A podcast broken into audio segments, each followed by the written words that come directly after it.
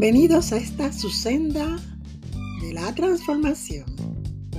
Por un error hemos tenido que volver a grabar el episodio Jesús el Revolucionario.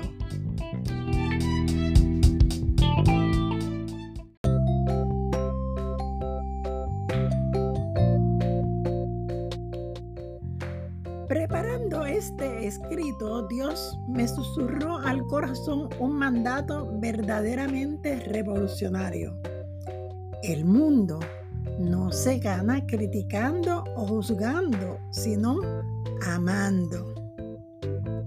Eso hizo Jesús, el Hijo de Dios, el Hijo del Hombre. Él no nos juzgó, Él nos amó el único que revolucionó al mundo de tal manera que toda época en la historia de la humanidad se señala como antes de Cristo o después de Cristo. Mientras leía las escrituras me topé con el siguiente verso, por lo cual eres inexcusable, oh hombre, quien quiera que seas tú que juzgas, pues en lo que juzgas a otro, te condenas a ti mismo, porque tú que juzgas haces lo mismo. Esta es una enseñanza que impartió Jesús en su sermón del monte y Pablo la afirma en su carta a los romanos, Romanos 2.1. Jesús, el revolucionario del mundo, dijo, he venido a traer fuego a la tierra y como quisiera que estuviera ardiendo. ¿Te parece esta expresión de Jesús consona con su carácter amoroso? Es más, parece escandalosa esa frase en los labios de Jesús. Además también dijo, no he venido a traer paz, sino división. Veamos qué quiso decir en ambas expresiones. En la primera expresión habla del fuego utilizando una alegoría. El fuego puede hacer dos cosas. Destruir, como sucede en los bosques de California, o traer un cambio drástico como se hace con el oro al refinarlo y purificarlo en el crisol. Jesús vino no solo a cambiar la historia humana, sino a transformar tu vida y la mía. El Dios de amor no vino a condenar al mundo, sino a transformar el corazón humano.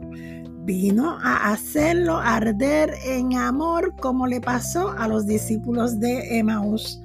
Ese es el resultado de creer en su entrega y su regalo inmerecido. Ya explicada esa expresión, veamos la segunda expresión de Jesús. No he venido a traer paz, sino división. ¿En cuál contexto Jesús se expresa de esa manera? Jesús estableciendo un contraste habla de la división que se produce cuando Él irrumpe en la vida humana. Esa división es a causa de los que se resisten a creerle. Y tú dirás, ¿y cómo es eso? Bien, Jesús vino a traer luz, pero muchos prefieren las tinieblas. Aquellos que dejan que sus corazones sean purificados con el fuego del Espíritu se enfrentarán a la crítica y a la oposición. Sus vidas comienzan a ser diferentes, algo que a muchos les parece locura porque no pueden entender.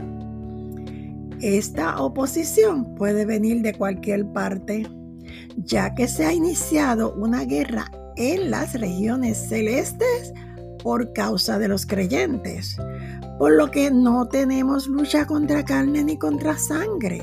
En otras palabras, nuestra batalla no es contra ninguna persona de carne y hueso. Él quiso decir que seguirle no sería fácil. Hallaremos resistencia. Yo te invito a no tomarlo personal. Solo mira la necesidad del que te ofende. Así como hizo Jesús.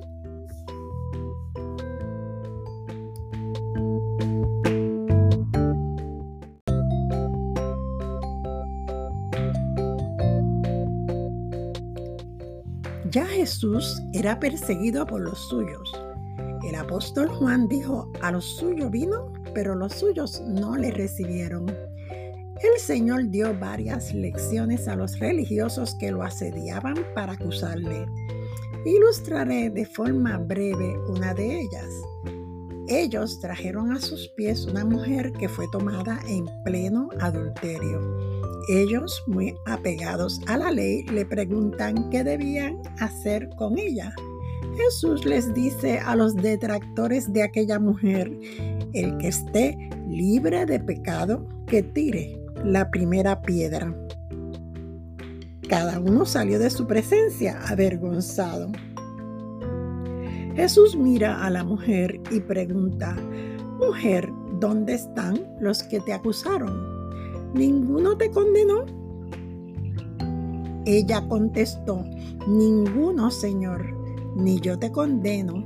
Vete y no peques más. El amor se mueve junto al perdón. Ese poder que tiene el amor de Jesús es dinamita que cambia, que transforma la vida es capaz de encaminarnos hacia mejores propósitos, a ser portadores de buenas nuevas para este mundo doliente. Ay, si nos miráramos a nosotros mismos antes de señalar a otros, nuestro vecindario sería diferente. Nuestras comunidades prosperarían. Al mirar hacia adentro del corazón lleno de envidia, de dolor, de rencor, de venganza, nuestros ojos serían iluminados. Nos convenceríamos que nosotros somos los que debemos cambiar y este cambio tiene que venir de adentro. Este pensamiento es parte del plan del Señor. O se le ama por su gran verdad o se le odia y se resiste escucharlo. Jesús era y continúa siendo un revolucionario espiritual.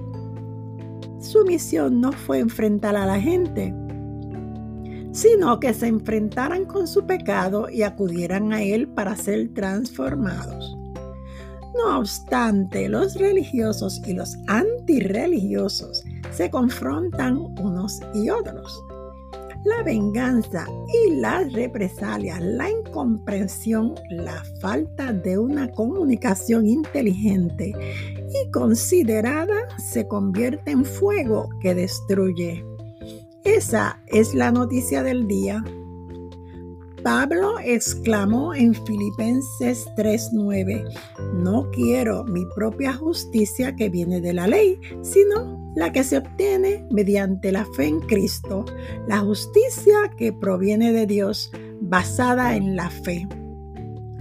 Dios envió a Jesús en propiciación por medio de la fe en su sangre derramada en la cruz. Desde esa cruz Jesús exclamó, Padre, perdónalos porque no saben lo que hacen. Jesús, el revolucionario de todos los tiempos, vino a cambiar el corazón humano, a regenerarnos, a hacernos una nueva criatura.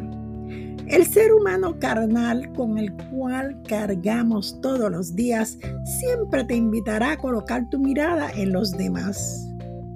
Él lo hace, yo no lo hago. Ella lo dijo, yo no. Ellos mienten, yo no digo mentiras. Yo no puedo hacer así. Yo soy una persona llena de amor. El yo-yo que mueve nuestro quehacer no permite que nuestros ojos se posen en nuestro propio pecado. Tampoco permite que se posen en la necesidad del prójimo para ayudar y no para juzgar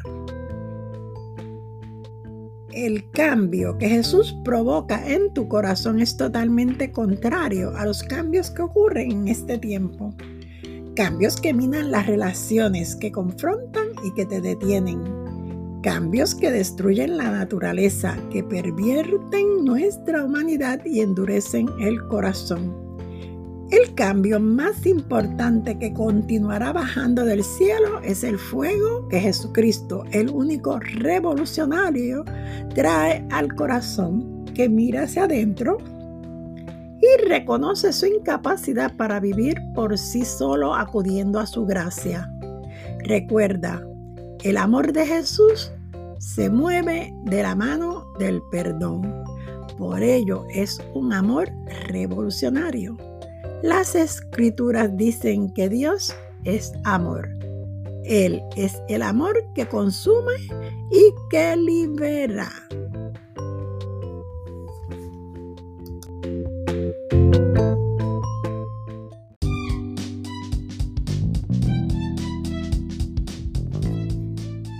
Te habló El Gaceda en su podcast La Senda de la Transformación.